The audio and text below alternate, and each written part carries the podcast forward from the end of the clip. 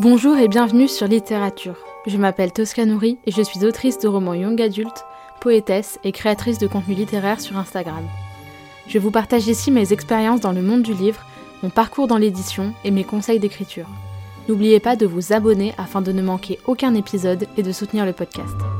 Sur ce, préparez-vous un thé, installez-vous confortablement au coin du feu et c'est parti. Bonne écoute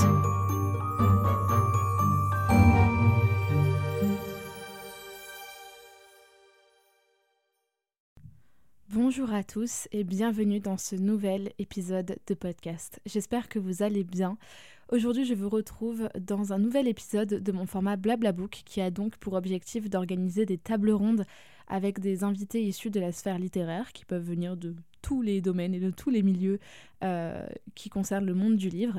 Et en l'occurrence, aujourd'hui, je suis très heureuse d'accueillir Morgane Luc et Laura Mailleux, euh, qui sont deux amies autrices qui se sont auto-éditées.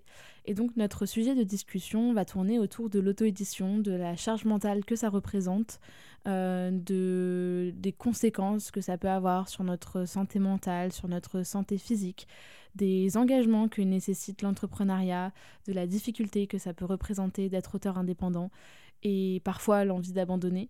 Euh, vous verrez, notre discussion aborde vraiment de très nombreux sujets, de très nombreux thèmes euh, entourant euh, ces sujets-là, donc de l'auto-édition. J'espère que cet épisode vous plaira et je vous laisse avec nos échanges. We're live pas live du coup. À chaque fois, j'ai le réflexe de dire we're live, mais on n'est pas live.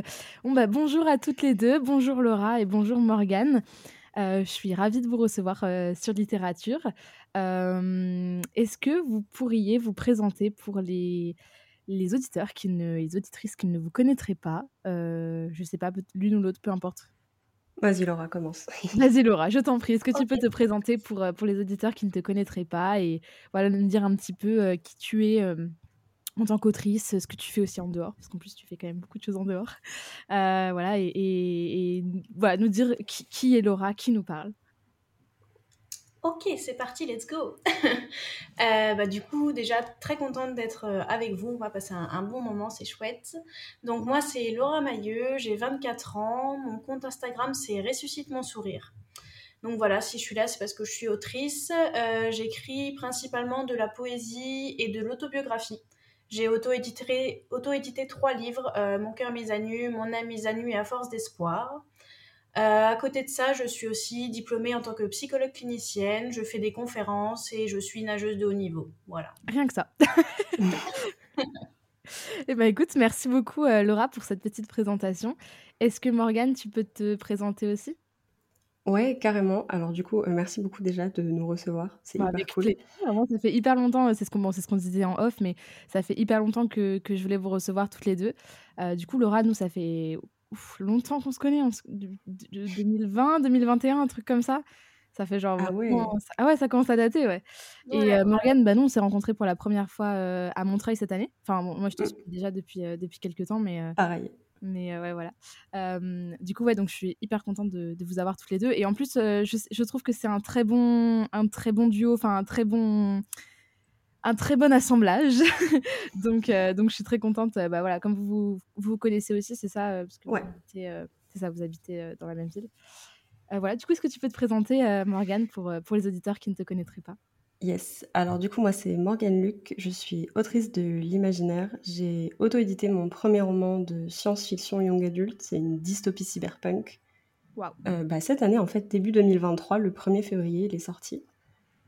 Et que dire d'autre Je ne sais jamais me présenter. Je suis hôtesse de podcast. Ce serait peut-être bien que je le dise. J'oublie tout le temps ce truc-là. Donc, je suis hôtesse de podcast euh, sur l'écriture. Donc, ça s'appelle Confidence d'écriture. Je suis lectrice sensible et jusque-là, j'étais aussi éditrice en freelance. Euh, mais je suis un petit peu en train de mmh. décrocher de cette partie-là de mon activité euh, pour retourner sur du travail salariat, plus dans la culture, peut-être en librairie, ce genre de choses, parce que travailler de chez soi, c'est très dur et je le vis pas super bien. tu as du mal avec euh, la solitude et bah, en plus ça va être complètement dans notre sujet du coup sur euh, l'indépendance. Euh, pour toi, c'est quelque chose qui est, qui est compliqué, c'est quelque chose que, que tu vis pas bof? En fait, je pensais, tu vois, j'ai toujours pensé que j'étais hyper euh, introvertie, que j'aimais bien faire mon travail seule, et c'est vrai parce que je fonctionne très mal avec la hiérarchie. Je, suis mmh. une personne qui est assez rebelle sur ce truc-là. J'aime pas qu'on me dise quoi faire. Et j'aime pas que mes initiatives soient reprises par des supérieurs hiérarchiques en mode genre euh, non mais tu le fais parce que c'est moi qui t'ai dit. Et moi je suis là bas non en fait je le fais parce que ça fait sens. Je le fais parce que c'était mon idée aussi. Enfin genre arrête de tout ramener à toi. Enfin je vis mal avec ça. Du coup euh, j'avais eu des expériences en entreprise où ça s'était pas forcément bien passé. je m'étais dit bah je vais tenter le freelance pour voir. Juste une question. T'as quel âge déjà euh, Rappelle-moi parce que je crois 28. 28 ok. Ouais. Ok, donc parce que tu vois, j'étais ok, donc attends, salariat et tout, je me dis, mais du coup, attends, parce que si elle a déjà eu du salariat, etc., voilà, je me demandais du coup quel âge, euh, quel âge t'avais. Ok. Ouais.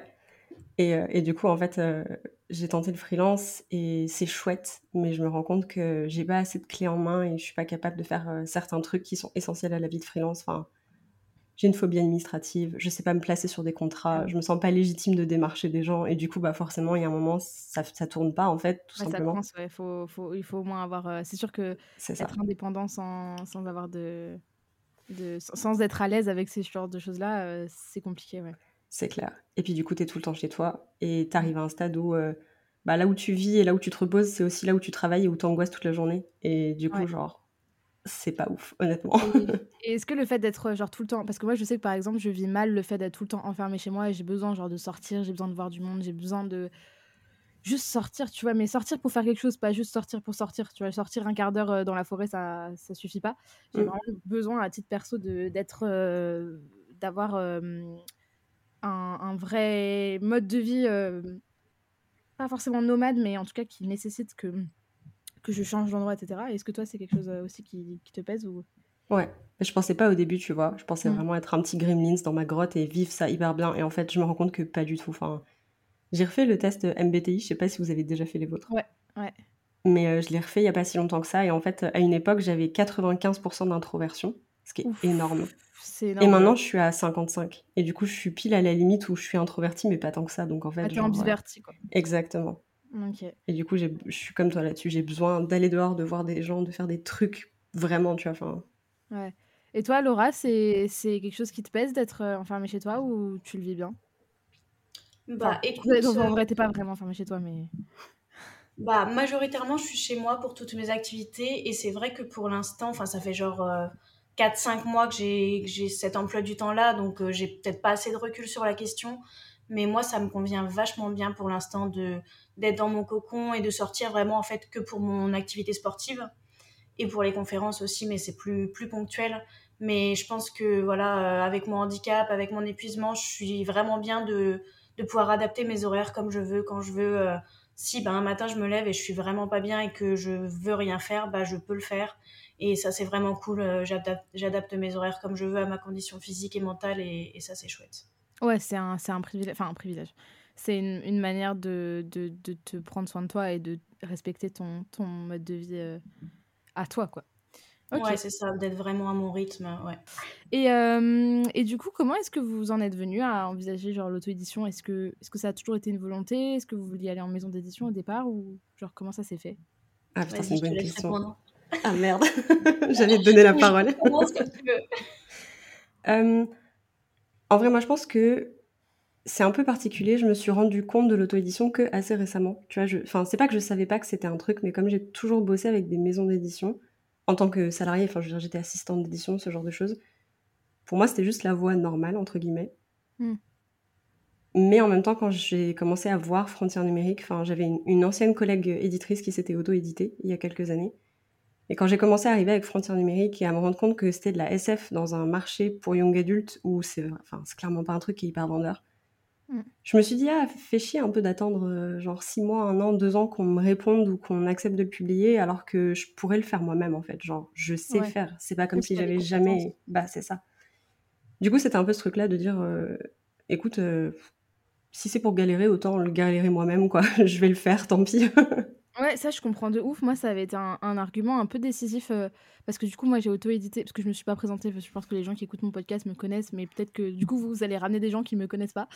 mais du coup, bon, je m'appelle euh, Tosca. J'ai, oh, j'allais dire 19, non, j'ai 20 ans, du coup. Euh, et je me, j'ai auto-édité un premier recueil de poésie qui s'appelle La force de vivre. J'ai eu un premier texte en maison d'édition les éditions Je vous aime. Et ensuite, j'ai auto-édité mon deuxième recueil de poésie qui s'appelle De l'orage d'un soleil, qui a été repris par une maison d'édition. Euh, qui s'appelle Le courrier du livre au groupe Kitre et Daniel. Et du coup, je suis aussi podcasteuse, créatrice de contenu, bookstagrammeuse étudiante en sciences politiques. voilà, enfin ce genre de truc, quoi. Un peu beaucoup de choses aussi. mais du coup, du coup ouais, pour auto-éditer La Force de Vivre, ça avait été un sujet, tu vois. Moi, je m'étais dit, est-ce que, est-ce, est que, est-ce que ça rentre dans les maisons d'édition? Et à l'époque, il n'y avait aucune maison d'édition qui faisait ce que, qui faisait vraiment de la poésie contemporaine comme j'en écrivais. Et du coup, je m'étais dit, bon, bah, assez naturellement, j'avais peur de. En fait, j'avais un peu, je pense, qu'il y avait un peu de ces peurs de l'échec, peur du refus en maison d'édition. Et du, du coup, un peu en mode de prendre les devants du truc et dire, bon, bah, je vais direct en auto-édition. Et puis, euh, je voulais absolument choisir ma couverture et je voulais absolument que ce soit euh, Flore Perrault. Euh, donc, j'écris parfois sur, sur Instagram qui fasse la couverture. Genre, c'était pour moi, c'était 100% sûr. Genre, je voulais que ce soit elle, quoi. Parce qu'on était super copines et que bah, je voulais trop travailler avec elle et que j'adorais son travail. Et du coup, je m'étais dit, bon, bah, en fait, tout converge vers l'auto-édition. Et je regrette pas de l'avoir fait. Mais, euh, mais effectivement, euh, il y a un peu ce truc de, de compétence aussi qui rentre en jeu. Genre, euh, à la fois l'envie de tout gérer, l'envie de tout faire et d'avoir de, de, tout choisir. Parce que je pense aussi que quand c'est notre premier livre, on n'est pas trop prêt à faire des compromis.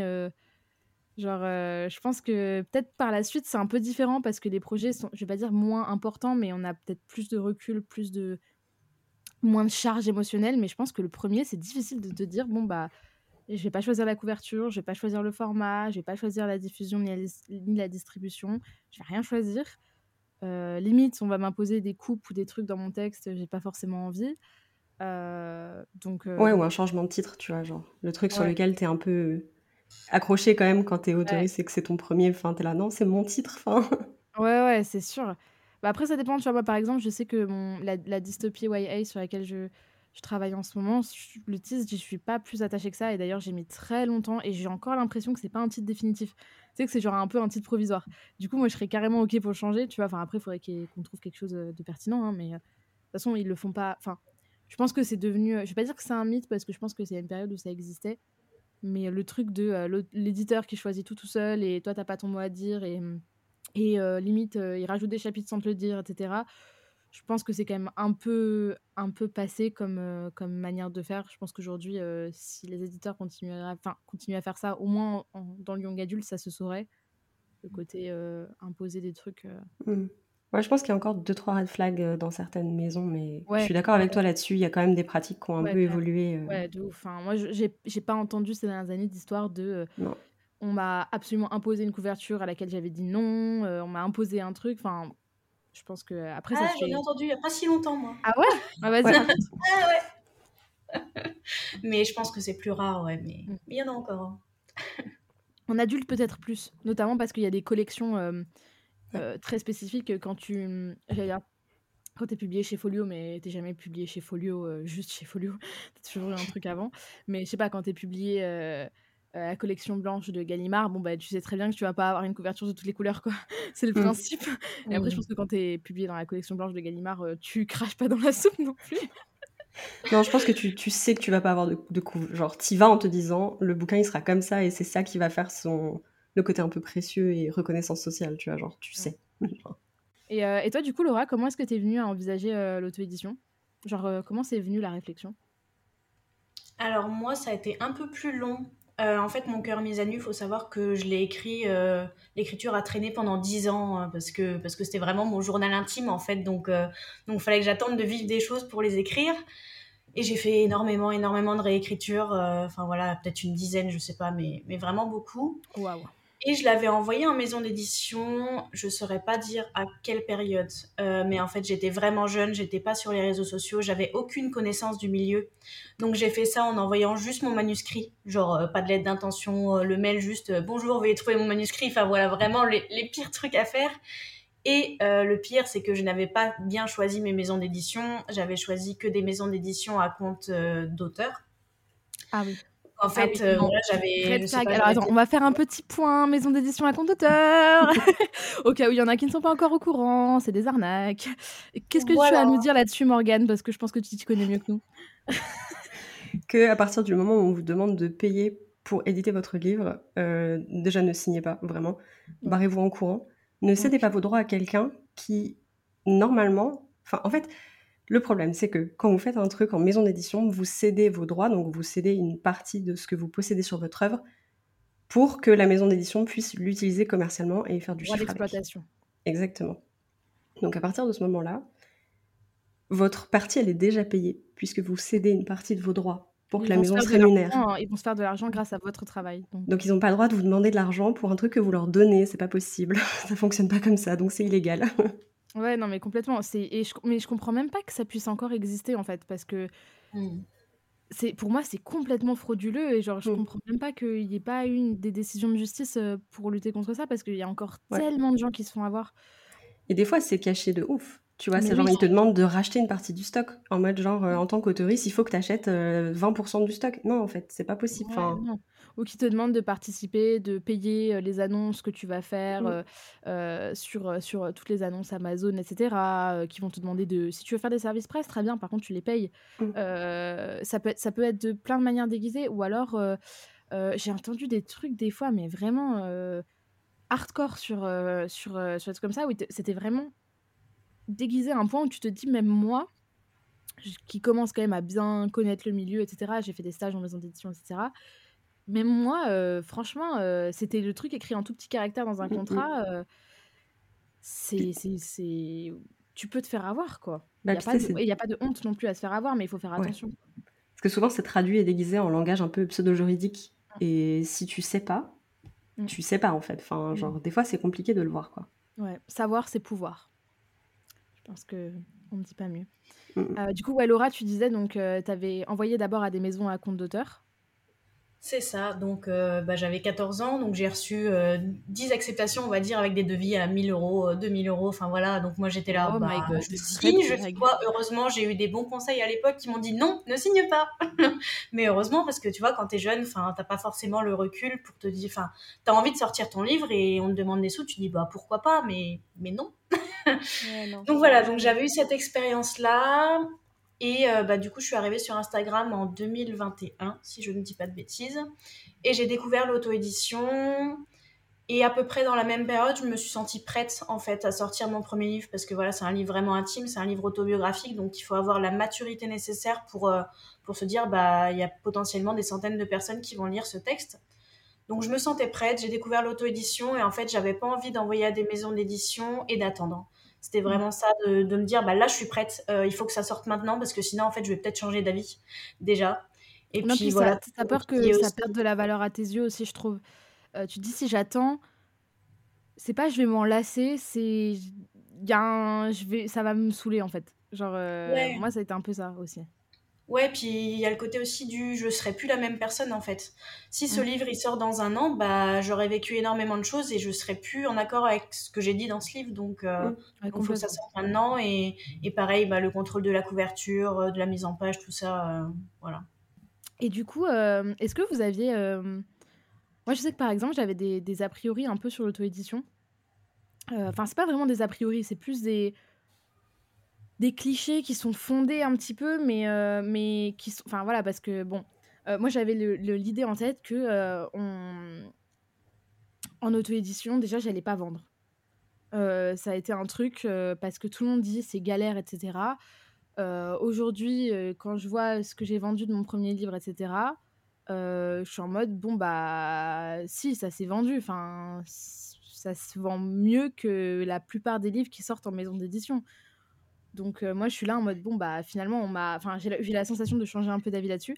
Et surtout moi le plus gros truc de l'auto-édition c'est en gros hein, je vais forcer le trait c'est de la daube quoi. Et tous les livres qui sortent en auto-édition je, je, je, grossis le trait hein, je, je dis pas que c'est ce que je pense aujourd'hui mais j'avais un peu cet a priori de j'ai peur que les gens pensent que bon bah c'est un livre auto-édité bon bah voilà. Surtout que moi je me suis auto-édité la première fois en en quoi en juillet 2021 et depuis, il y a eu beaucoup de. Enfin, j'ai l'impression que la, E a été vachement réhabilitée comparé à, cette période-là. Déjà, moi, j'étais la première de, tout mon entourage, etc., à passer sur BOD, euh, sur euh, Books on Demand. Euh, genre, je connaissais absolument personne. J'avais écumé tout Instagram. J'avais été sur le compte Instagram de BOD. J'avais regardé leurs identifications. J'avais été regarder tous les gens qui avaient identifié BOD. J'avais contacté tout le monde sur Instagram pour avoir des retours. J'avais eu personne qui m'avait répondu. Oh merde. Des gens qui, six mois plus tard, sont revenus me voir en me disant, euh, en faisant faire copain-copain. J'étais là en mode, bon, bah les gars, euh, j'avais besoin d'aide il y a six mois. Maintenant, c'est un peu tard. Et, ouais, et du coup, j'avais galéré à, avoir des informations et je trouve qu'à l'époque, on n'en parlait pas trop. C'était un peu. mais même, même les maisons d'édition, mais même l'auto-édition, c'était vraiment un truc un peu underground. Et du coup, comment est-ce que vous, vous avez. Est-ce que vous aviez des trucs comme ça où vous pensiez. genre, vous aviez des, des, a priori un peu négatifs ou, même positifs, hein, des a priori sur l'auto-édition? En vrai, cette question, elle pique un peu parce que du coup, moi, j'ai fait, enfin, j'ai fait une partie de mes études dans l'édition. Et j'ai bossé dans des entreprises en interne où euh, des fois il se dit des trucs pas forcément très glorieux. Quoi. Enfin, je pense qu'en vrai, si la plupart de mes intervenants intervenantes savaient que j'ai sorti un livre en auto-édition, je me ferais lyncher. Genre vraiment. Enfin, à ce point-là? Il y a des puristes. Hein. Après, c'est. Disons que voilà. Tu fais, de... enfin, tu fais de mal à personne, tu vois. Que ça soit pas. Euh, après, toi, c'est différent parce que tu as, quand même un bagage professionnel là-dedans, mais que, que, les gens disent oui, bah, tu n'auras jamais la même qualité en, auto-édition que, que tu as en maison d'édition, c'est pas complètement faux parce que quand tu as une équipe éditoriale qui est passée sur un texte, ça fait la différence. Moi, j'ai bien vu entre le livre que j'ai auto-édité, donc De l'orage dans un soleil, bah, j'avais fait un espèce de travail édito toute seule. Pour autant, quand les éditeurs sont repassés, bah, j'ai dit bon, bah oui, quand même, effectivement, leurs leur, leur remarques étaient pas infondé et c'était finalement le texte n'en ressort que mieux. Donc, euh, donc je, peux comprendre quand on me mmh. dit euh, ça, mais effectivement, euh, comme tu dis, c'est. Enfin bon, de là à se faire marcher, faut pas abuser quoi. À l'inverse, après, tu vois, il y a plein de petites maisons, des toutes petites structures, dans lesquelles il n'y a pas assez de gens pour avoir une, un vrai taf éditorial, pour avoir, tu vois, le process entier que tu peux avoir dans d'autres entreprises. C'est le problème des petites maisons, quoi. Ouais, c'est ça. Et du coup, genre, Enfin, c'est des gens qui ont à cœur leur métier, hein, je dis pas du tout le contraire, hein. mais je dis juste que bah, financièrement et humainement, des fois, les moyens, ils sont pas mis de la même façon parce qu'on fait avec ce qu'on a aussi, surtout quand on débute dans le milieu. Mais du coup, tu vois, mes profs qui seraient un peu en mode euh, lynchage de l'auto-édition, je suis là, bah, je suis désolée, mais en fait, j'estime que j'ai fait avec l'équipe dont je me suis entourée, parce que pareil, en auto-édition, on bosse pas tout seul. Hein. Mm. Genre, c'est rare, les gens qui font vraiment tout de A à Z. On s'est entouré, je pense, toutes de, gens euh, professionnels ou bénévoles à qui on pouvait faire confiance et qui ont fait mm. de leur mieux sur le texte. Bah, entre autres, euh, qu'on cite un peu pour les gens qui connaissent pas trop l'auto-édition, mais euh, on peut s'entourer déjà de bêta-lecteurs, hyper important. Mais ça, même, même, même en vrai, même en maison d'édition, pour moi, l'étape bêta-lecture, elle est hyper importante. Et même, il y a plein d'auteurs. Moi, je pense par exemple à, à Cécile Alix, qui fait tout le temps appel à des bêta-lecteurs, alors que. Euh, enfin, elle a écrit Animal, Guerrière, qui sont sortis chez Slalom. Enfin, je veux dire, elle a pas, pas de leçons. Enfin, vous voyez ce que je veux dire? Mmh, mmh elle n'a pas à rougir de ce qu'elle fait, quoi, je veux dire. Et, euh, et c'est, ça, c'est hyper important. Et après, donc, on a, qu'est-ce qu'on peut avoir d'autre? On peut avoir les illustrateurs, enfin, illustrateurs pour la couverture. Correcteur. Correcteur. Euh, Correcteur. graphiste. Ouais. Moi, j'ai. Enfin, du coup, genre, tu peux aussi prendre des éditoristes en freelance. Enfin, moi, j'ai fait une partie de ce travail-là avec une autre personne. Ouais. On était deux, du coup. Qu'est-ce qu'on peut avoir d'autre? Euh, des community managers aussi, même si ça se fait pas trop. Je sais qu'il y a certains community managers qui travaillent pour des auteurs. J'étais un peu étonnée. Mais euh, il y a certains community managers, euh, j'ai appris, qui travaillent pour des auteurs genre ultra connus. Ils leur font leur page Instagram, etc. Bon, après, bon, je pense que enfin, quand on est en auto-édition, c'est peut-être pas le premier investissement qu'on va faire quand même, à moins de vendre énormément. C'est clair. Mais ça fait sens en vrai. Genre, enfin, on le dit un peu tout le temps, mais genre, en ce moment, avec les réseaux sociaux, t'es autoriste, mais t'es aussi communicant, communicante sur tes trucs. Et il y a des gens juste qui ont besoin de maintenir une image publique, mais qui détestent être sur les réseaux. Et ça fait sens en vrai d'avoir quelqu'un euh, pour manager ça pour toi. Enfin. Et du coup, toi, est-ce que tu avais des a priori sur, euh, sur l'auto-édition? Bah, en vrai, pas tant que ça. Euh, parce que, en fait, je l'ai vraiment fait sur un coup de tête, m'auto-éditer. Je connaissais quasiment personne qui était auto-édité. J'avais entendu parler de BOD comme ça, mais. Bah, parce que on en avait parlé. Je me souviens, tu m'avais envoyé des vocaux en mode ouais, euh, Tosca, euh, je voudrais m'auto-éditer euh, parce qu'on se connaît, on se connaissait déjà bien à l'époque et, et, je t'avais dit, je t'avais donné tout mon avis sur sur la plateforme. On en avait pas mal discuté et je t'avais, je me souviens, je t'avais un peu conseillé des, des, formats, des trucs comme ça. Ouais, ouais, ouais. Mais mis à part toi, ouais, je connaissais personne. Et du coup, j'avais pas trop entendu parler de l'auto-édition, tu vois, les avantages, les inconvénients. Enfin, mmh. j'avais pas tout ce recul-là. Donc, en fait, j'y suis allée en me disant, bah écoute, on verra bien où ça me mène. Et, et j'avais pas trop d'a priori, si ce n'est celui de me dire, bah je vais pas vendre beaucoup, mais c'est pas grave. Et au final, bah deux ans après, je me rends compte que j'ai quand même réussi à vendre beaucoup, comme tu disais, Tosca. Mais, euh, mais non, mis à part ça, je pense que toutes les deux, on a eu pas mal de chance aussi. Euh, au-delà, faut, enfin, je pense qu'il faut le reconnaître, tu vois. On est tombé euh, dans la vague. Enfin, moi, je veux dire, quand j'ai décidé de m'auto-éditer, j'avais 300 abonnés. Euh, six mois plus tard, j'en avais 6000. Euh, alors c'est bon comparé à toi c'est rien tu vois en termes de toi t'as vraiment euh, t'as pété les charts mais mais effectivement je pense qu'on est tombé au bon moment en fait et au moment où on entendait parler de l'auto-édition où les recueils de poésie étaient vraiment en vogue c'est moins le cas maintenant alors peut-être moi je me suis un peu détachée aussi de la sphère poésie etc sur Insta parce que que j'ai l'impression qu'on est tombé au bon moment vraiment au moment où la poésie était vraiment en vogue et où les gens découvraient ça et Enfin, je sais pas ce que tu en penses, mais moi, c'est un peu la sensation que j'ai euh, là-dessus. Ouais. ouais, ouais. Et puis aussi au moment où l'algorithme Insta était avec nous et pas au moment où il nous roule dessus. ah, qui pas dans le bon sens?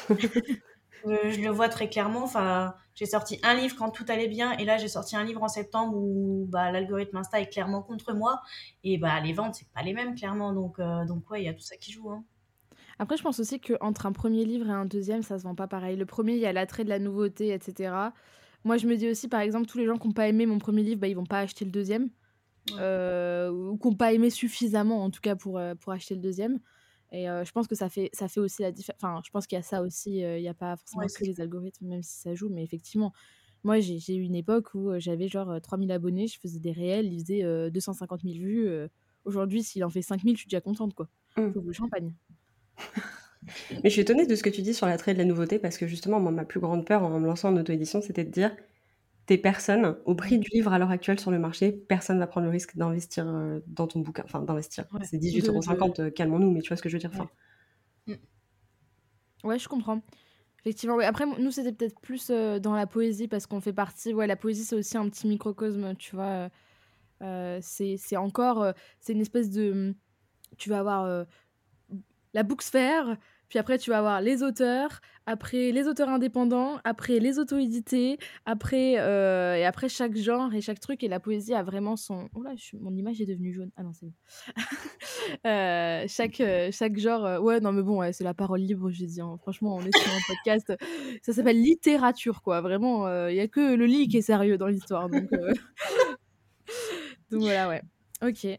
Et, et du coup, est-ce que vous avez changé d'avis sur ce que vous pensiez de l'auto-édition ou... Parce que moi, par exemple, je sais que j'avais vraiment l'a priori de bon, bah, il y a quand même, on va dire, la majorité de ce qui sort en auto-édition, c'est des trucs qui ont été refusés en maison. Et parfois, on comprend pourquoi. Parce que, bah, il n'y a pas le fond ou la forme. Enfin, en tout cas, il... ça manque un truc. Ouais, et pas ça, j'ai un peu changé d'avis parce que je pense qu'il y a aussi de plus en plus de gens qui se tournent vers l'auto-édition, qui, qui mmh. ont changé cette image-là. Mais quand même, moi, effectivement, je, reconnais que bah, souvent, euh, maintenant, je, lis moins d'auto-édition que j'en lisais il y, a, quelques années, mais euh, effectivement, on n'a quand même pas forcément la même qualité, même si on peut avoir des livres bof euh, en maison et des très très bons livres en auto-édition, mais je trouve que de manière générale, si on grossit le trait, ça reste un peu vrai, quoi. Ouais, je pense qu'il y a quand même pas mal de gens qui se sont professionnalisés dans l'auto-édition. Genre, quand ça a démarré, c'était pas ça, parce que c'était bah, plus freestyle, tu vois. C'était le, truc dans le garage, quoi, en fait. C'est ça. Maintenant, c'est des gens dans les bureaux, quoi. Ouais, exactement. Et maintenant, il y a des gens qui vont embaucher des, des illustrateuristes pour faire des couves, qui vont faire des trucs de malades, qui vont vraiment peaufiner leur roman à fond. Je pense effectivement que c'est encore une, un, plan B pour beaucoup de personnes qui n'arrivent pas à placer leur livre en maison d'édition et qui se disent bon bah tant pis, je vais l'auto-éditer. Mmh. Et du coup, c'est dommage parce que bah ça donne un peu cet aspect de euh, c'est une roue de secours, c'est un truc de raté, tu vois. En fait, l'auto-édition, ça reste encore ça globalement pour beaucoup de gens. Et moi, j'ai vachement changé d'avis là-dessus parce que quand je vois le nombre de personnes qui s'y dirigent volontairement en premier choix, c'était mmh. mon cas, bon, pour des raisons euh, voilà x y, mais c'est le cas de plein d'autres gens aussi que je vois et qui font du taf incroyable. Et je me dis, bah, t'as le droit aussi de vouloir être indé dans ce truc-là. Enfin, c'est possible, quoi. Et du coup, toi, c'était quoi les raisons au départ qui t'ont poussé à, être à vouloir être en auto-édition c'est une raison un peu, genre, je vais pas dire purement financière parce que je gagne pas ma vie avec l'auto-édition, mais ça me faisait. Enfin, disons que je visais des maisons qui étaient distribuées en librairie pour, ce, pour mes projets. C'est un truc, je ne signerai pas dans une maison qui est pas diffusée en librairie. Oui, qui est Là, franchement, il vaut mieux être en auto-édition. Hein. Enfin, ça n'a aucun intérêt. Euh, et je savais que le texte marketingement euh, se placerait difficilement dans une maison. Et en fait, ça me faisait chier de céder mes droits à des gens qui pourraient pas faire mieux que moi. C'est vraiment hyper égo. Enfin, c'est vraiment basé sur l'ego. Ah mais, ça se tient complètement. Enfin, franchement, je comprends complètement ce que tu dis. Hein. Euh, je, le, je le conçois complètement. Enfin, ça se tient complètement comme argumentation, je trouve. Ouais. Donc, c'était surtout pour ça. Il n'y a pas à avoir honte. Euh. Ouais, des fois, je me sens mal. Je suis là, putain, quand même, tu, tu passes pas les portes. thune, la les thune, la chevilles, c'est des thune. melons, tu sais, genre. Mais en fait, non, je stand by that. Enfin, genre, Ouais, pour non, moi, mais il faut être réaliste en fait. euh, à un moment, euh, quand tu écris dans un genre niche et que tu sais qu'en maison d'édition, euh, ça va ramer pour le vendre, après, enfin, on n'est pas à l'abri d'une bonne surprise, tu vois. Je veux dire, euh, Harry Potter euh, ou d'autres trucs comme ça. Enfin, je veux dire, euh, le truc, premier tirage à 500 exemplaires quand même. Ouais. Harry Potter, enfin, euh, bon, voilà. je pense qu'on n'est pas à l'abri que ça marche bien et sur un de, de, de révolutionner le. Mais bon, faut pas compter dessus, quoi. Bah, c'est ça. Je dis toujours, genre, si tu démarres dans une carrière d'autoriste en t'attendant, enfin, en ayant un peu ce truc de c'est moi qui vais changer la donne, c'est moi qui vais avoir un succès de ouf et tout. Ouais, c'est ça.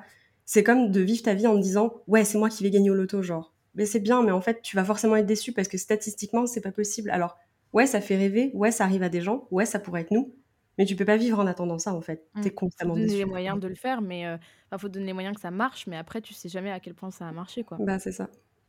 Bah, faut Et toi, du coup, Laura, c'était quoi, euh, C'était quoi, Laura, toi, les, les raisons euh, qui t'ont poussé euh, vraiment, euh, genre Bah, du à... coup, comme je disais tout à l'heure, c'était euh, le fait que ça sorte rapidement et que ça colle avec mon envie actuelle, euh, pas, pas Ouais. devoir attendre et dépendre d'une maison d'édition, en fait. euh, c'était vraiment ça. Ok. Et du coup, moi, attends, on va, on va revenir sur le, le cœur de ce, de ce podcast.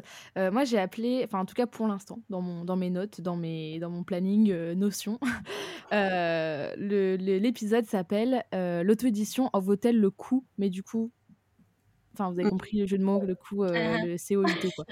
Euh, oh là là, oh qu'est-ce qu'on se bidonne. Euh, mais en fait, euh, j'ai hésité aussi à l'appeler euh, l'auto-édition euh, 2 points, le jeu en vaut-il la chandelle Parce qu'en fait, c'est une discussion, il faut savoir, qu'on a eue avec Morgane à Montreuil. Il était genre, quoi, 22h Ouais, on était dans le métro. Ouais, c'est ça. On était dans le métro, on allait manger, on a fini par manger un Burger King. Il faisait moins 4 euh, On mangeait dehors. Je l'ai dans le vlog. euh. Ouais, ouais, je l'ai dans, dans mon vlog là de Montreuil. Et, euh, et en fait, on en discutait. Et, euh, et justement, moi, je te disais, pff, franchement, l'auto-édition, ça me saoule, mais dans le sens, pas de manière générale, c'est juste, moi, je suis arrivée au bout du truc.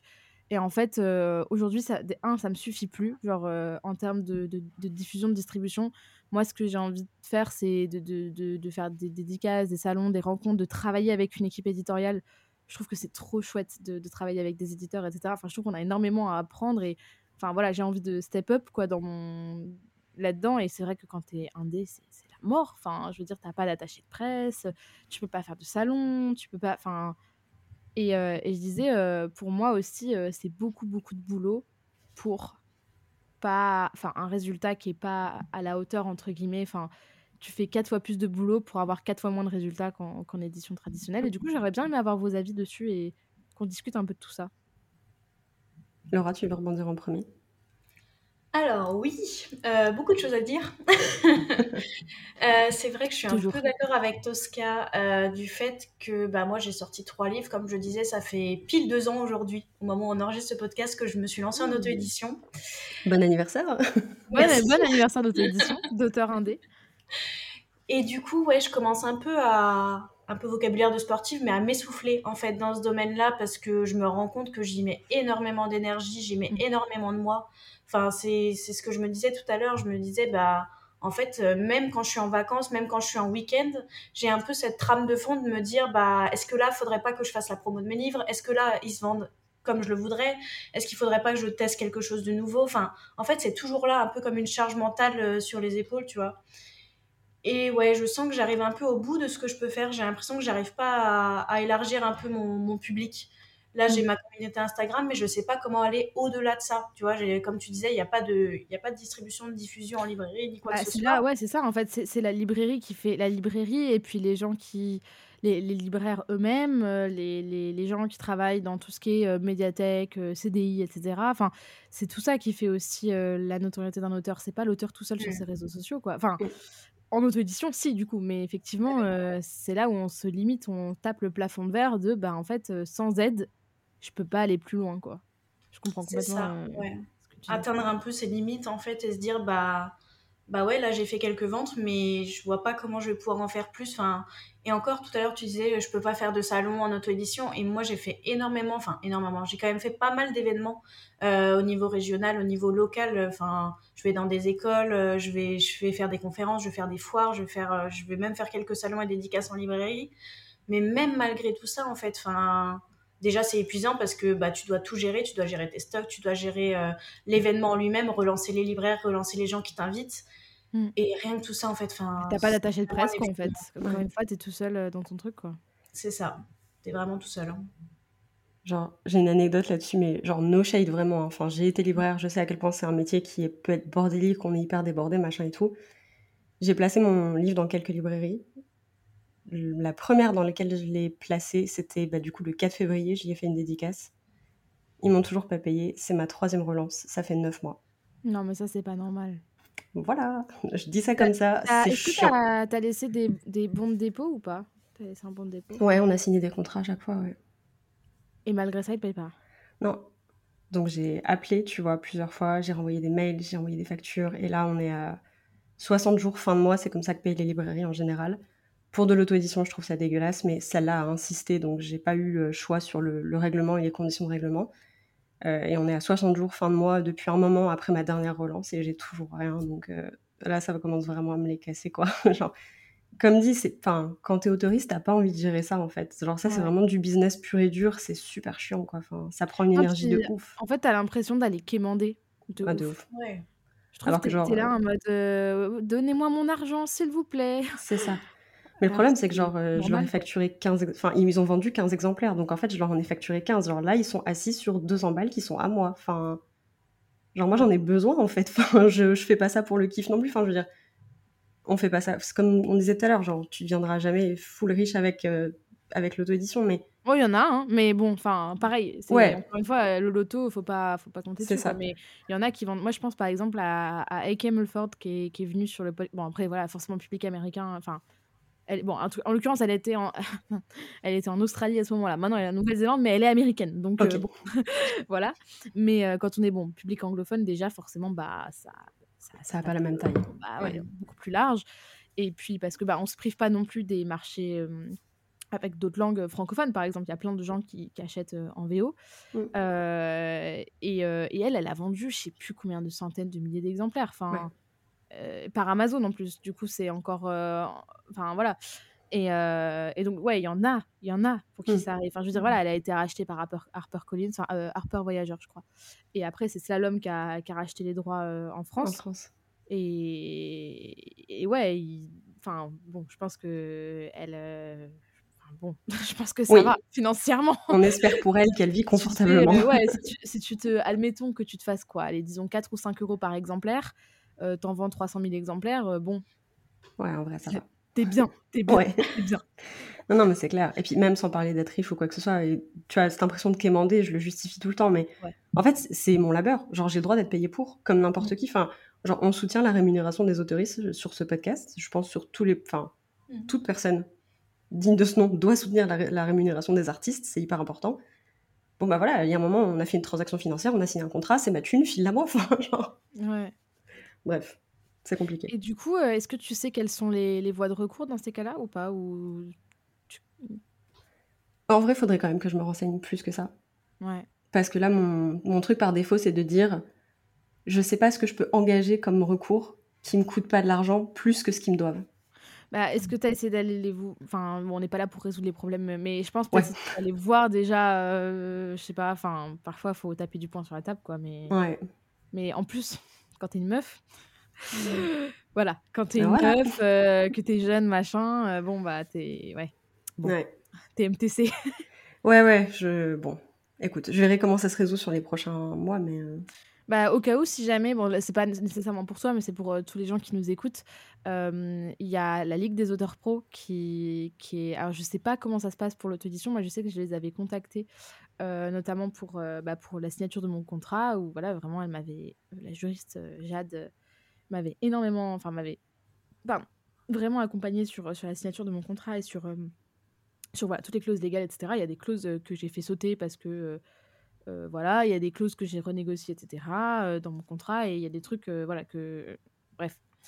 Et, et donc, ça peut être un super moyen, la, la, la Ligue des auteurs pro ou la charte. Alors, en l'occurrence, c'est pour la jeunesse, mais la charte des auteurs illustrateurs jeunesse aussi.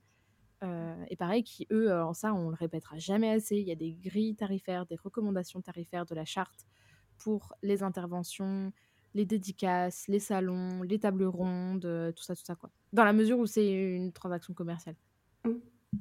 Voilà, au cas où. Ressources importantes. Mmh. Ça sera dans les notes de l'épisode. Just in case. Et, euh, et, du coup, toi, Laura, est-ce que est-ce que tu arrives du coup à, à, à te faire respecter là-dessus? Et est-ce que tu as déjà eu des problèmes euh, de ce point de vue-là? Enfin, en gros, que ton statut d'autrice indépendante amenait à des abus de la part de, des gens avec qui tu pouvais avoir des, des affaires? Euh, gros gros problème comme ça non mais c'est vrai des gens qui font traîner en fait les paiements. Euh, qui voilà enfin par malhonnêteté ou par euh, par inattention j'en sais rien mais mais ouais enfin mon premier livre j'avais vendu 100 exemplaires à une grande surface et ils ont mis vraiment vraiment longtemps à me payer et bah 100 exemplaires quoi. Mm. on parle pas d'un petit budget quoi donc mais mais en règle générale ça se passe bien quand même.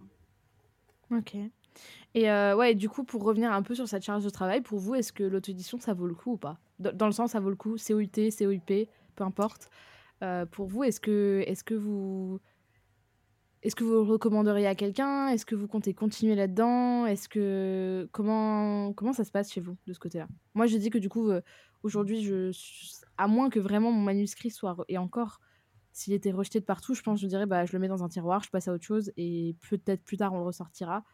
Euh, si j'arrive à signer dans une maison, etc. Bon bah voilà, mais effectivement, moi je suis en mode euh, vas-y, j'ai plus, euh, j'ai plus le temps, j'ai plus la patience, j'ai plus le courage, j'ai plus, j'ai plus quoi. Ouais, je te rejoins complètement là-dedans. enfin, là je suis pareil, je suis plus tournée vers l'édition traditionnelle au point où j'ai décidé de resoumettre le roman que j'avais auto-édité en, en, édition traditionnelle. Numérique? ouais, pour voir en fait ce que ça peut donner parce que parce qu'il y a eu une petite reprise de la dystopie young adulte euh, en début d'année et je me dis genre je serais bête de pas essayer alors que j'ai littéralement fait un burn-out et une crise existentielle horrible à oh. cause de l'auto-édition en début d'année et je me dis enfin ça se tente, il pourra rien. Le pire qui pourrait arriver, c'est que je continue dans la situation dans laquelle je suis, qui mm. est pas la pire non plus. Enfin, donc en vrai, j'ai rien à perdre. Mais j'en suis là, tu vois. Je j'envisage même pas l'auto-édition pour les prochains parce que ça m'a tellement. Enfin, en plus, c'était un peu genre, il y avait une question d'ego parce que quand je suis allée dedans, je me suis dit, ouais, je vais pouvoir devenir un peu une maison d'édition. Je, je voulais trop à une époque monter une maison d'édition. C'est un peu le rêve euh, quand tu commences euh, des études dans le milieu, tu vois, c'est un peu le goal.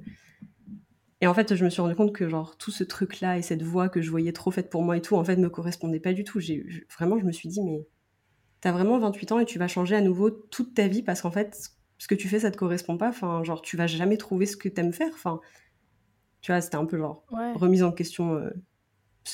En fait, euh, en fait euh, je trouve que de manière un peu étonnante, j'ai l'impression que justement le, le statut d'indépendant, mais de freelance, de peu importe comment, peu importe le domaine, mais l'auto-édition en particulier, mais je veux dire, ça peut être n'importe quel autre domaine où on est en freelance, on est en, en indépendant, on se gère tout seul, on ne fait pas partie, on n'a pas de hiérarchie, etc ça nécessite d'être d'autant plus, je pense, euh, extraverti, etc. Parce qu'en fait, tu dois tout le temps aller démarcher des gens, tu dois tout le temps aller voir des nouvelles personnes. Tu n'as jamais rien qui est acquis.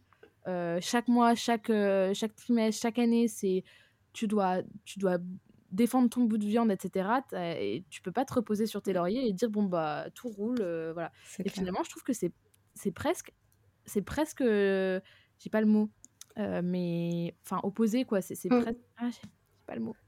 Mais en vrai, ce qu'on ne dit pas quand tu commences en freelance ou dans, dans une entreprise, euh, quelle qu'elle soit, comme tu dis, hein, genre mm. tout seul, c'est qu'en fait, ce que tu fais, ce que tu aimes faire, ce sera pas la moitié de ton taf en fait. Ce, qu'il faut que tu sois, c'est commerçant. Et mm. ça, tout le monde ne sait pas se vendre en fait. Et tout le monde ne sait pas vendre ses trucs. Enfin, et là, moi, c'est ce qui m'a un peu détourné de l'auto-édition. C'est qu'en fait, genre, si je devais faire un seul truc jusqu'à la fin de ma vie, ce serait écrire des bouquins, pas les vendre moi toute seule. Euh, j'ai pas envie d'avoir l'impression d'être redevable à toutes les personnes qui achètent mon bouquin. Ce que les personnes qui sont publiées en maison d'édition traditionnelle et qui sont dispo en librairie ne sont pas redevables en fait aux gens d'acheter leur bouquin genre juste ouais c'est vrai que c'est hyper euh, c'est marrant que tu mettes le doigt là-dessus parce que effectivement moi c'est la sensation que j'ai eue quand j'ai signé en maison Euh, là où en auto-édition, j'étais en mode Oh my god, t'as acheté mon livre, trop bien. Ah bon, après, quand tu commences à vendre plus, t'as beaucoup plus l'habitude, donc c'est plus Oh my god, il y a 10 personnes, il y a 100 personnes qui ont acheté le livre, c'est ton. Tu changes d'échelle. Mais euh, c'est vrai que quand tu es en maison d'édition, tu es en mode bah logique quoi, il est dispo partout donc euh, limite c'est l'inverse, si personne l'achète là je serais deg mais comme il est dispo partout, tu te dis bon bah par définition, il va se vendre. Mmh. Au bout d'un moment. Ouais, puis t'as pas forcément accès à des chiffres de vente aussi euh, en fonction de ta ME, tu vois. Tu as plus ou moins accès à ce qui s'est vendu. Donc tu regardes pas trop non plus parce que tu sais que t'es pas la seule à gérer ça en fait. Il y a d'autres gens dont c'est le travail de, de regarder ça. Ouais, bah, complètement. Oui, puis tu te, tu te déresponsabilises, hein.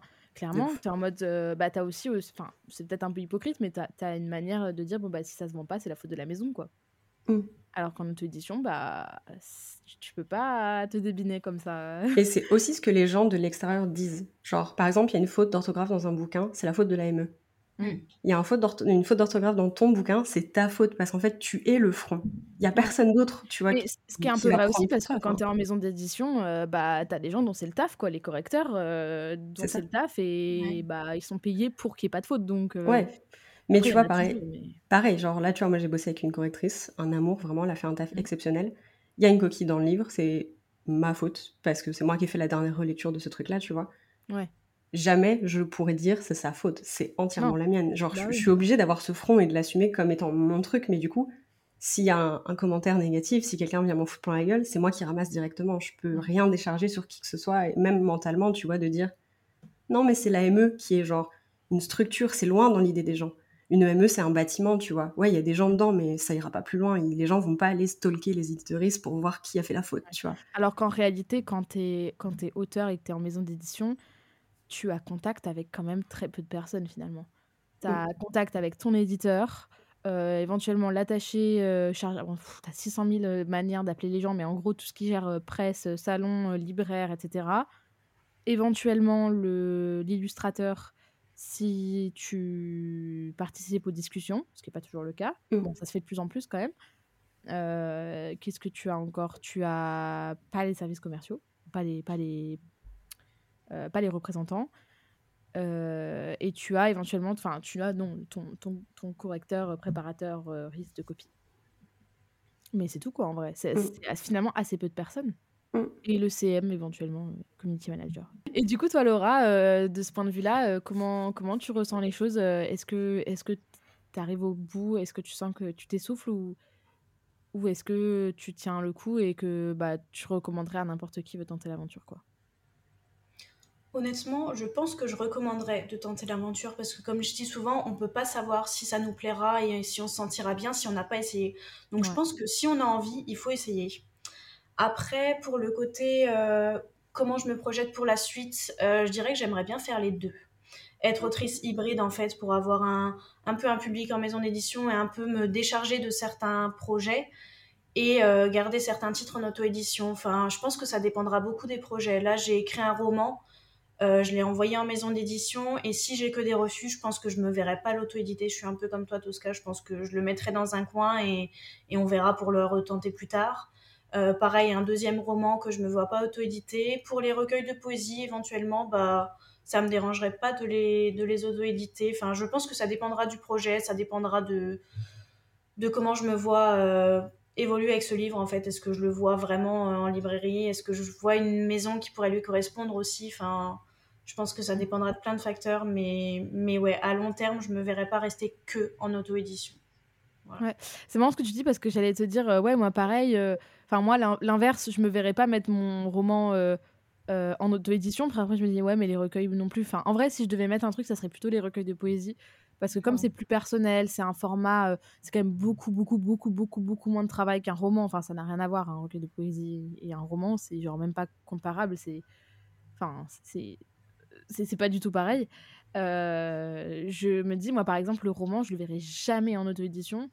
Alors que les recueils de poésie, je me dis, bon, bah pourquoi pas, même si aujourd'hui, franchement, j'envisage plus l'auto-édition. Genre, euh, mmh. Surtout que je pense que aussi, une fois qu'on a signé en maison, c'est dur de revenir, euh, de tout regérer. Ah, flemme, quoi. Flemme. Mmh. T'es habitué, enfin, t'es habitué maintenant que tu as goûté au confort de les gens font la moitié du taf pour toi, c'est dur de revenir en arrière et de tout reprendre en main et de te reprendre les galères, les galères même administratives, l'URSSAF et tout là. Oh là là là. Mmh. Non. Ma hantise, ça, vraiment, genre. Ouais, puis toute la gestion du stock en fait, enfin, se dire bah quand est-ce que mon stock va arriver, euh, de gérer tous les imprévus. Enfin, il y a toujours des imprévus dans la publication d'un livre, genre euh, une coquille sur tes exemplaires d'auteur, des trucs comme ça. Bah ça, ça vraiment c'est lourd. Enfin moi c'est le côté stress aussi en auto-édition. Je sais que publier un livre en maison d'édition c'est du stress aussi. Tu stresses au moment de la sortie, mais c'est pas le même mmh. stress en fait. Vraiment là. En, fait c'est différent. Ouais. T'as plus le stress de bon bah là euh, je dépends d'autres gens. Donc tu t'as des moments où en fait tu dois lâcher prise en mode euh, bon bah là euh, là c'est plus de mon ressort et tu dois aussi c'est aussi une certaine forme de ouais de lâcher prise de moment où tu dis bah en fait là c'est plus moi quoi. Et donc c'est dur aussi de lâcher prise mais mais effectivement c'est pas le stress en auto édition c'est ouais effectivement je comprends. Les nuits blanches on les a connues. Ouais, oh là là, ouais. Et du coup, pour vous, est-ce que, est que le jeu en vaut la chandelle? Est-ce que euh, l'auto-édition euh, vaut le coup? Silence. ouais, c'est dur, genre. Je suis nuancée en fait. Je me dis, ouais, pour plein de raisons. Parce qu'il y a la fierté de savoir que l'objet livre que tu as produit, il est exactement comme tu voulais qu'il soit. Mm. Et ça, c'est oufissime. Je pense que c'est un sentiment que beaucoup d'autoristes n'ont pas en maison d'édition parce que bah, on peut pas tout gérer. Des fois, il y a des trucs, comme tu dis, tout le monde n'a pas l'opportunité de donner son mot à l'illustratrice pour valider quelque chose ou quoi. Non. Des fois, tu as des bouquins qui sortent qui sont géniaux et tu apprends après que l'autoriste, bah, pas fan fan du travail qui a, fait, qui a été fait dessus, tu vois, c'est dommage. Donc pour ça, l'auto-édition, c'est ouf. Ouais, puis les maisons d'édition, des fois, elles te la font un peu à l'envers aussi. Hein. Tu signes des trucs, euh, il se mm. passe pas ce que tu as signé. Ouais. Euh, euh, tu, tu, on te dit machin, on te dit A, finalement tu te retrouves avec B, enfin des trucs comme ça. Mmh. Euh, alors parfois ça part pas de mauvaises intentions, mais le fait est que quand tu es en auto-édition, euh, tu as quand même plus la main quoi. Mmh. Tu as au moins la, la, satisfaction et la certitude de te dire, bah, je, même si tout se, sort, se fait pas exactement comme je voulais, bah, au moins j'aurais tout fait pour quoi. Ouais, exactement. Après, c'est vrai que la charge de travail que tu mets ouais. pour les retours que qu'il peut y avoir mais genre pas juste enfin pas des retours de lecture ou quoi mais, les genre... retombées les retombées. Exactement. Genre le coup que ça a sur la, la, santé physique mentale enfin pareil tu disais tu parlais tout à l'heure Laura euh, en te présentant de du fait que avec le handicap ça, ça taxe de ouf en fait. Enfin genre moi je sais que j'ai un peu ramassé euh, physiquement et mentalement bah ça a dégringolé aussi. Bah ça c'est un truc en fait. Genre quand tu joues avec ces cartes là c'est plus facile de plonger, entre guillemets, dans une mauvaise spirale. Et pour des gens qui ne jouent pas forcément avec ces cartes-là au début, tu peux aussi y glisser, en fait. Genre, t'as plus d'énergie, tu te sens pas bien mentalement, c'est la galère. Enfin, tout le monde peut tomber dans ce truc-là, en fait, avec l'auto-édition, parce que ça demande tellement plus que ce que tu vois.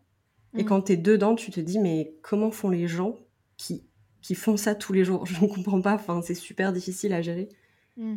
Et c'est vrai que. Quand bien même, tu avais toi déjà, à titre perso, des compétences. Euh, voilà, parce qu'il y a ça aussi en vrai. Hein. Il y a... On n'en parle pas beaucoup parce que je pense qu'il y a un peu, pas une honte, mais euh, ce côté de dire, bah, de pas oser dire qu'on sait pas ou de pas oser dire qu'on a appris plein de choses. Moi, en vrai, mais genre, j'ai appris tellement de choses en auto-édition. Enfin, en fait, je savais rien faire et j'ai appris à tout faire. Ouais. Euh, T'apprends, mais tout, en fait. Et tu dois, et tu dois tout apprendre. Et ça veut dire accepter de se remettre en question accepter la possibilité d'échouer ou de faire de la merde à certains moments, les coquilles, euh, les trucs comme ça. Et, et ouais, c'est dur hein, tout ce qu'il y a à apprendre. Mm. Enfin, genre... Et c'est pour ça que moi, tu vois, je me suis dit. Euh, c'est pour ça que au départ, j'avais fait une vidéo YouTube et je pensais me lancer sur YouTube et finalement, je me suis orientée sur le podcast. Mais en fait, je me suis dit, mais moi, quand je cherchais des infos sur l'auto-édition, j'en trouvais pas, quoi. J'en trouvais pas. Mm. Et, euh, et c'est dur de. Tu rames là-dessus aussi. De ouf. Mais je pense qu'il y a beaucoup de gens qui partagent pas beaucoup d'infos aussi parce que, euh, comme tu dis, genre, enfin, et je dis ça même en, sachant des trucs en arrivant, hein, j'ai quand même découvert plein de choses pendant que j'étais dans le process. J'ai aussi raté des trucs où j'ai su après coup que j'aurais pu faire différemment et tout. Bon, ça nourrit, hein, de toute façon, t'apprends quoi qu'il arrive. Mais il y a un peu ce truc de, il y a des gens qui m'ont demandé des conseils plus sur des trucs un peu légaux, comment j'avais fait ceci, cela, et j'étais là, ah j'ai raté, je ne vais pas vous le dire parce que genre j'ai mis six mois avant de comprendre comment ça fonctionnait et j'ai galéré de ouf et là même maintenant tout de suite, c'est adapté à ma situation je ne connais pas la tienne, donc je ne vais pas te conseiller sur ces choses parce que je voudrais pas que ma parole elle soit prise comme un truc de genre ah bah elle a fait ça donc c'est safe, mm. alors qu'en fait on n'a pas les mêmes euh, les mêmes noms d'entreprise, les mêmes trucs de trucs. Enfin, moi je suis pas enregistrée comme une, euh, une artiste auteurice. Je suis enregistrée sous un autre régime parce que je suis aussi éditrice freelance, donc j'ai une double casquette qui fait que je suis pas à l'URSSAF Limousin parce que je suis considérée comme éditrice de mon livre et pas comme l'autrice de mon livre. Je me paye pas en droit d'auteur, je me paye en, en chiffre d'affaires en fait. Ouais, bénéfice. Euh, voilà, exactement. Et du coup, il y a plein de gens qui me posaient des questions là-dessus et tout. Et j'étais là, mais je... Oui. et j'étais là, en fait, je, je t'aiguillerai pas dessus parce qu'en fait, c'est tellement la galère que moi, je sais que le créneau dans lequel je suis pour le moment, ça convient aux yeux de, l'État et de l'administration et tout. Mais alors, je vais pas te dire quoi faire parce que si j'ai tort, je veux pas que ce soit ma faute, en fait. Enfin, chacun, enfin, tu vois, et du coup, il y a des conseils sur lesquels tu peux juste pas tomber parce qu'en fait, personne se risquera à te les donner, quoi. Mmh, ouais. Oui, puis il y a un peu. Euh, et même de manière générale dans le monde de l'édition en vrai, hein, mais il y a un peu de la rétention d'informations. Hein. Euh, de manière générale, hein, le fait est qu'on ne parle pas de combien on vend, on ne parle pas de combien on touche d'avaloir, on ne parle pas de notre premier tirage, on ne parle pas de toutes ces choses-là.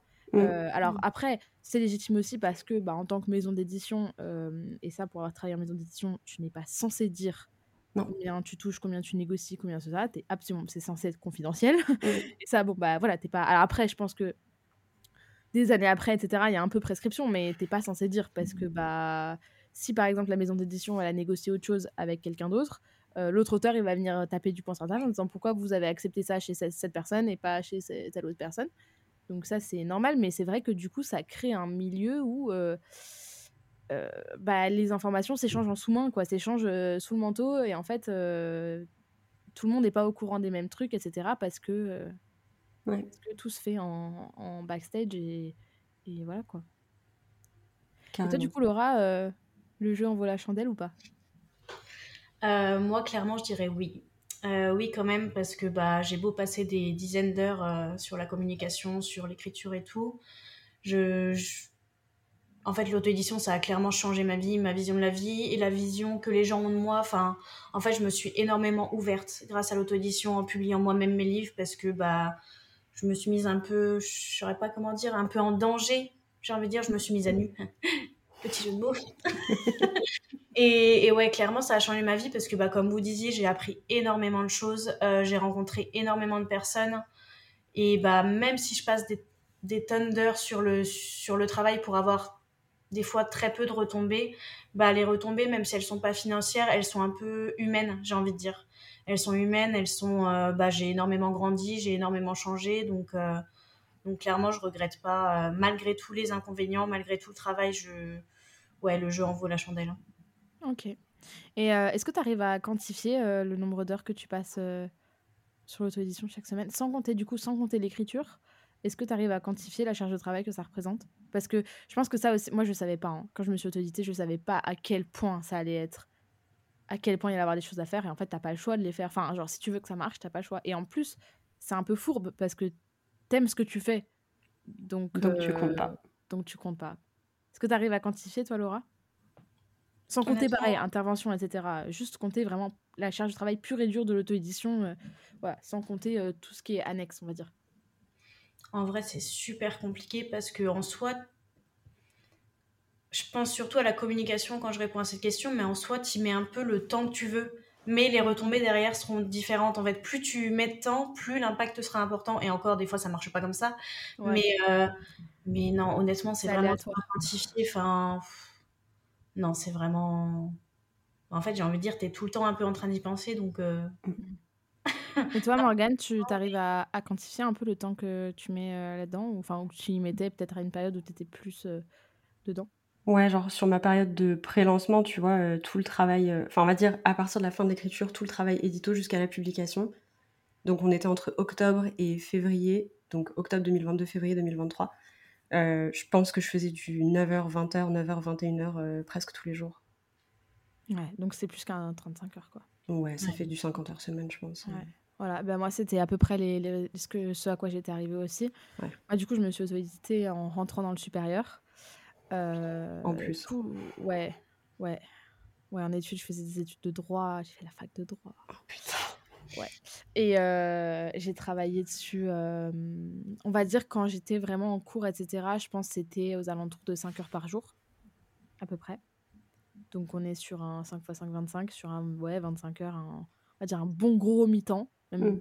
Ouais, voilà, un, un 4-5e. Euh, en plus de mes études, hein, en plus de mes cours. Et euh, sans compter les week-ends, hein, je compte juste la semaine. Euh, juste la semaine hein. Et après, il y a eu des moments où j'étais, bah, j'ai arrêté la fac de droit parce que bon, bah, ça allait pas. Oula, je me... attendez, je me fais. Qu'est-ce qui se passe Ouais. T'as pris un coup de chaud. Enfin, la lumière, elle est arrivée d'un coup, genre en mode. je me suis, j'ai illumination, je suis Jésus. Écoutez, ouf. la Renaissance. Euh, ouais, c'est ça. Le Messie est arrivé sur Terre, c'est moi. Euh, mais du coup, euh, du coup, ouais, du coup, je suis, ouais. Et quand, quand j'ai arrêté la fac de droit, là, là, quand je faisais que ça de mes journées, en gros, là, j'étais pareil que toi. Hein. Mmh. J'étais sur du ouais, 9h, 9h, 21h. Parfois, ça va jusqu'à minuit. Hein. Mais ouais, ouais, 9h, 21h à peu près, ouais. Mais mmh. on ne tient, pas, on tient pas sur la durée comme ça, quoi. Ah, enfin, la, réalité, hein, moi, enfin, moi, en tout cas. Et puis, en fait, le truc, c'est que. Mmh, en fait, nous, ce qu'on aime, ce pour qu'on a commencé, c'est l'écriture. Et en fait, tu te retrouves à tout faire sauf écrire. Ouais. Et ça, c'est pas pareil en maison d'édition. Parce qu'en réalité, le seul truc que tu as à charge, c'est valider des trucs T'as beaucoup plus de réponses à des mails, par contre. Mais, euh, mais euh, t'écris des mails plus longs que tes romans. Mais, euh, mais ouais, en gros, t'as ça. Et, mais en dehors de ça, t'as les corrections édito, mais c'est tout, quoi. Mm. C'est tout. Après, t'as plus de...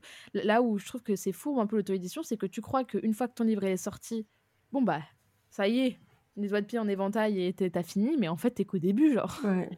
et ça, moi, je m'attendais pas à ça. Ça, c'est vrai que je pensais pas que ça allait être comme ça. C'est vrai qu'à la sortie de mon premier livre, en fait, je m'étais dit, euh, bah, je le sors et en fait, euh, après, c'est fini, il fera sa vie. Sauf qu'en fait, non. Pas du tout. pas sa vie si tu fais rien.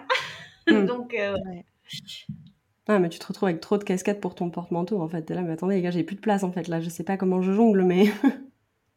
non, mais de fou. J'ai une question, je crois qu'on avait commencé à aborder vite fait quand on sortait du métro et après on avait été acheter nos burgers et on était passé sur autre chose, mais est-ce que des fois vous avez l'impression que genre socialement les gens vous ont regardé différemment parce que vous étiez en auto-édition? Exactement ce que j'allais. Euh, c'est ce que j'allais. Ouais, c'est, le sujet que j'allais aborder. Bah moi de ouf. Hein. Enfin, je trouve que après c'est en plus c'est les réseaux sociaux. Enfin c'est. Je trouve que les réseaux sociaux sont un peu. Alors après ça dépend qui on fréquente, mais faussement bienveillants sur beaucoup de de choses où tout le monde est en mode ouais peace and love. En réalité en backstage euh, c'est pas aussi rose que ça, je trouve. Et trouver les bonnes personnes, s'entourer des bonnes personnes, c'est pas si évident que ça. Et, euh, et ouais, donc je trouve que là-dessus, il y, a un peu, y a un peu ce truc de. Voilà. Mais euh, ouais, je trouve qu'il y a un peu. Ouais, il y a clair. Enfin, faut arrêter de mentir, quoi. Il y a clairement une différence de traitement, une différence de. Pas de traitement, de considération. Et de la manière dont on parle des gens, la manière dont on regarde les gens et dont on se positionne vis-à-vis d'eux, etc., c'est de ouf influencer. Enfin, mmh. je trouve. Euh, moi, j'ai eu la chance, en parallèle de mon auto-édition, d'avoir plein de partenariats avec plein de maisons d'édition pour euh, mon activité plus Booksta, etc. Donc, je pense j'avais une certaine forme de légitimité, d'une certaine manière, en mode, bon, bah, ouais, la meuf, elle sait quand même comment ça se passe dans les maisons d'édition. Euh, je pense qu'il y avait un peu de ça. Euh, puis moi, j'ai toujours. Enfin, moi, j'ai pas arrêté. Enfin, moi, de toute façon, euh, pareil pour mon roman, hein, tant que j'aurais pas édité un roman en maison d'édition, mais. Mais laissez tomber, j'abandonnerai jamais. Mmh. Jamais. Genre, euh, j'y arriverai. En fait, je, je me dis, c'est pas j'y arriverai, c'est sûr, parce que je suis trop, je suis trop forte et ce que j'écris c'est trop bien. C'est je vais y arriver parce que statistiquement, au bout d'un moment, il y en a bien un qui va se lasser de recevoir tous les ans un nouveau manuscrit et qui va finir par me dire oui, tu vois. Euh, donc, euh, donc ouais, c'est un peu ça, tu vois. Mais effectivement, je trouve que de ouf, il y a, y a une et euh, bon après, du point de vue des maisons d'édition et des libraires, je pense on, va pas revenir dessus, mais c'est obvious. Enfin, clairement, quand tu viens en librairie, tu dis t'es auto-édité, c'est merci au revoir quoi. Et parfois, au-delà de manquer un peu d'intelligence sur certains trucs, parce que même pas donner sa chance à un truc que t'as même pas vu, genre dire bah non, vous êtes autorité, merci, au revoir, ça c'est débile comme manière de. Enfin, je veux dire, les gens qui te disent j'ai plus de place dans mes rayons, t'es en mode gars, je te demande pas de mettre 50 exemplaires, euh, un ou deux, enfin, on va pas me dire que t'as pas de place, enfin, enfin, bon. Après, c'est. Voilà, mais je pense que là, dessus parfois, c'est de la malhonnêteté un peu, même si euh, je peux comprendre, il y a plein de trucs auto-édités, comme tu dis, euh, qui. Enfin, on en parlait au début, qui qui sont pas au niveau et que qu'une librairie peut pas s'engager à vendre un truc si, si la qualité est pas au rendez-vous. Enfin, ils jouent leur crédibilité aussi, quoi. Euh, mais ouais, effectivement, il y a quand même un... il y a quand même un écart, quoi. Mm. Ouais. Moi, je dirais que ça dépend en fait des gens que tu as en face de toi.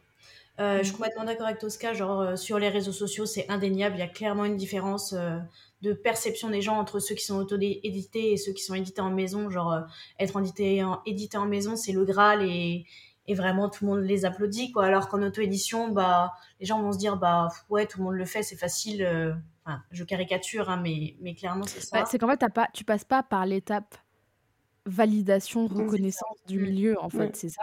Et, et dans un sens, c'est euh, c'est justifié dans la mesure où, bah, en auto-édition, tant que t'as pas lu le livre, tu peux pas savoir si c'est bien ou pas. Quand c'est en maison d'édition, quand même, une maison d'édition qui, qui, on va dire, une gr- grosse maison d'édition, ou enfin voilà, une grosse ou moyenne maison d'édition qui a tablé sur un truc, tu te dis, ils prendraient pas le risque de tabler sur un truc euh, pour Ave, quoi. Donc, Mm. euh, il y a ce truc de avant même de l'avoir lu tu sais qu'au moins le truc il tient la route quoi alors qu'en Ouais. auto-édition tant que t'as pas eu le truc sous les yeux que tu l'as pas lu c'est dur à, à, à voir quoi Ouais, il n'y a pas de saut d'approbation. ouais. Ouais. Ouais, ouais, ouais. Mais euh, ouais, du coup, d'un autre côté, j'ai l'impression qu'il y a des gens, enfin moi pour avoir fait beaucoup d'événements, genre euh, des foires, des choses comme ça, mais en fait les gens ils ont ton livre et ils te demandent pas spécialement si c'est de l'auto-édition ou de la maison d'édition, ils s'en fichent en fait, ils ont ton livre, ils ils trouvent la couverture chouette, ils trouvent le titre chouette, ils trouvent l'histoire chouette, bah ils l'achètent. Euh, Pareil, genre je pense aux journalistes par exemple, j'ai eu quelques interviews par des journalistes. C'est pas la question qu'ils te posent en fait, si t'es en auto-édition ou en maison d'édition. Enfin, eux, ils s'en fichent. Ils trouvent que t'as fait un truc chouette et ils veulent savoir l'histoire qu'il y a derrière, mais, mais peu importe de comment c'est édité en fait. Enfin, je pense Ouais, que les gens ils connaissent pas vraiment. en plus hein. en vrai les gens je pense la plupart des gens qui sont pas dans ce milieu là ils savent même pas qu'il y a de l'auto-édition des maisons d'édition genre euh, ça. Mm. je pense ils s'en foutent genre pour eux un livre c'est un livre c'est du papier c'est des pages quoi c'est du pas Mm. des pages avec de l'encre euh, que quelqu'un a écrit sur son ordi quoi mais et encore il y a encore des gens moi j'ai quand est-ce que c'était? J'ai eu il y a pas très longtemps quelqu'un comme ça qui m'a dit mais du coup alors toi tu l'écris à la main et t'envoies ton manuscrit euh, écrit à la fin à la maison. T'envoies tes carnets et après c'est eux qui j'étais en mode alors euh, peut-être Balzac qui faisait ça euh, mais Je vais dire moi non flemme en fait. Et de ouf. puis la maison d'édition t'imagines? Non. Je suis sûre que ça doit encore arriver.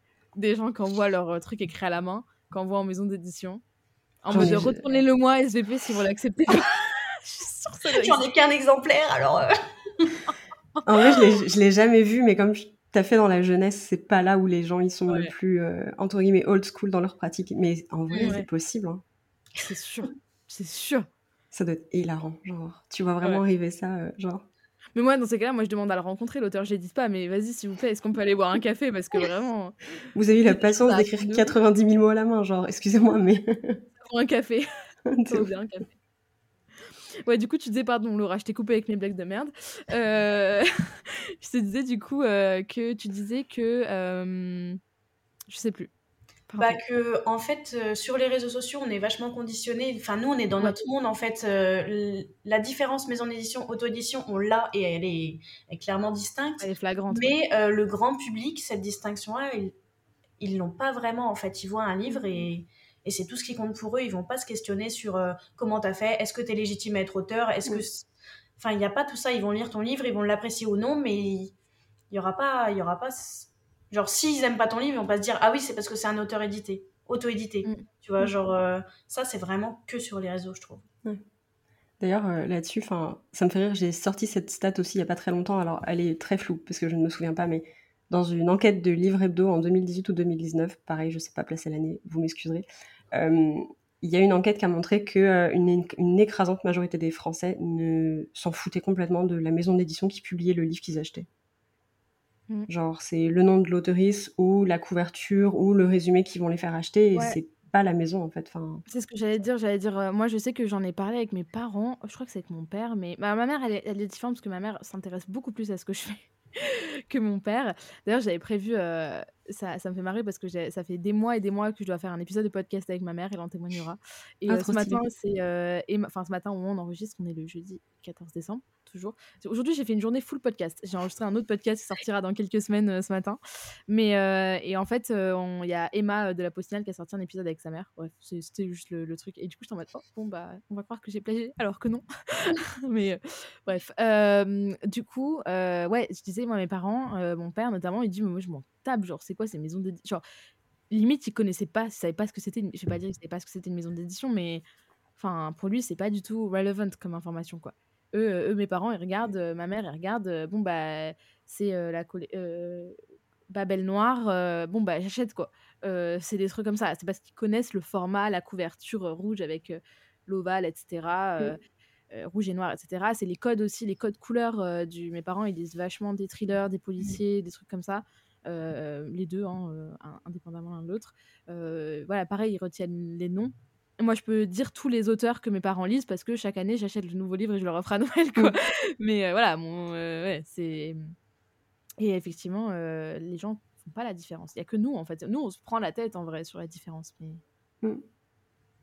Ok, ok. Bah écoutez, est-ce que vous avez du coup un petit mot de la fin euh, Parce que là, ça fait déjà 1h10 qu'on enregistre. Bon, j'aurai quelques petites coupes, mais bon, s'il y a eu 1h08, euh, c'est grand max. Mm. Euh, est-ce, que, est-ce que vous avez un petit mot de la fin pour, pour nos éditeurs, nos auditrices Voilà, encore une fois, un sujet qu'on n'a pas abordé, quelque chose qui, qui vous tient à cœur de dire? Laura, est-ce que tu es inspirée Je réfléchissais. Moi, je dirais soutenir les auteurs auto-édités. Parce qu'on ne se rend pas compte, mais rien que rien qu'un partage sur Instagram, ça peut soutenir énormément un auteur indépendant. même les euh, auteurs tout court en vrai. Hein, dans ta story, ouais. Et il y a, y a une personne qui va découvrir et cette personne-là, bah, elle va changer peut-être euh, le, chemin en fait du livre. Enfin, on se rend pas compte, mais rien qu'en parler autour de soi, euh, dire à son ami ah tiens j'ai lu ça hier, c'est une autrice auto-éditée, ça serait cool d'aller la soutenir. Enfin, c'est super super important. Voilà. Mmh. Effectivement, ouais. Mmh.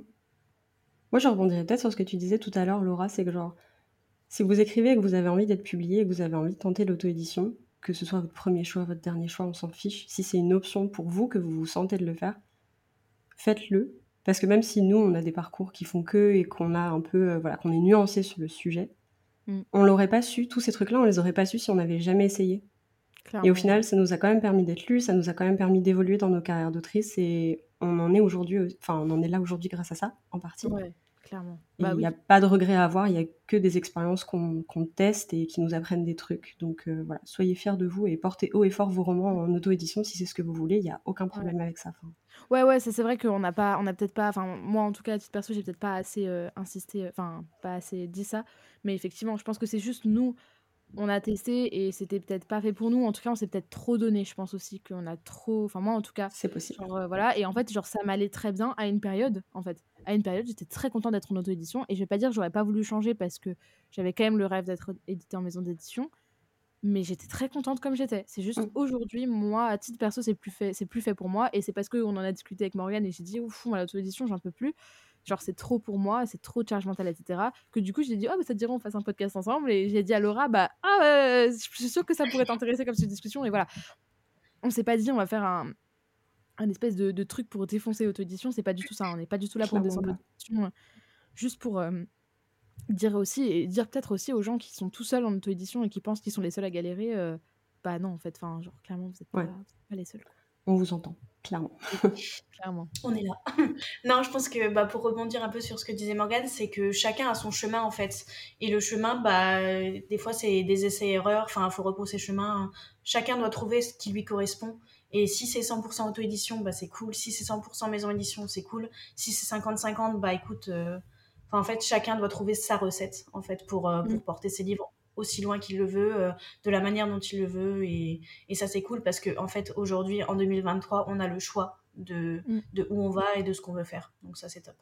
Non, puis il y a aussi, euh, il y a un truc aussi dont on n'a pas trop parlé, mais c'est aussi que les maisons d'édition, je pense, j'ai la sensation, c'est peut-être qu'une sensation, mais s'ouvrent beaucoup plus ces dernières années aux jeunes auteurs, aux primo-romanciers, aux primo-auteurs. Euh, je trouve que quand même, il y a une vraie ouverture. Là où il y a quelques années, voir un jeune, jeune auteur, autrice signé en maison d'édition, c'était en mode waouh, genre waouh, genre what the fuck. Il, il, a, il ou elle a 20, euh, 25 ans et il a signé en maison d'édition, on est en mode mais what the fuck. Alors qu'aujourd'hui, on est en mode oui, bon bah ok. Ça se, ça se fait. ça se fait, ça se fait, parce que je pense que les maisons d'édition, elles ont compris aussi que, bah, que c'était un pari gagnant, je pense, dans certains cas. quoi. Clairement, euh, les jeunes auteurs, etc., ça se vend bien, parce que déjà, ils maîtrisent les réseaux sociaux, ce qui n'est pas forcément le cas de toutes les générations. Et, et, en fait, bah, ils vendent, quoi. Mmh. Clairement, ils vendent. Moi, je vois toutes mes copines autrices, etc., en maison d'édition ou en auto-édition, mais genre, tout le monde vend, concrètement. Donc, euh, je pense que ça marche mieux aussi. Clairement. Bon bah écoutez, merci beaucoup à toutes les deux d'être d'être venues sur littérature. ça m'a fait très plaisir de, de vous avoir sur le podcast et de discuter avec vous ce soir. Donc voilà, merci à toutes les deux. Merci à toi. Merci à toi pour l'accueil. Salut Merci beaucoup de m'avoir écouté. Si vous aimez littérature, vous êtes libre de laisser une note et un commentaire sur votre plateforme d'écoute préférée et d'en parler autour de vous. C'est un soutien immense. Plusieurs dizaines d'épisodes sont déjà disponibles à l'écoute, avec différents formats comme des épisodes solo, des interviews, des entretiens et des tables rondes. Prenez soin de vous et je vous retrouve bientôt pour un nouvel épisode.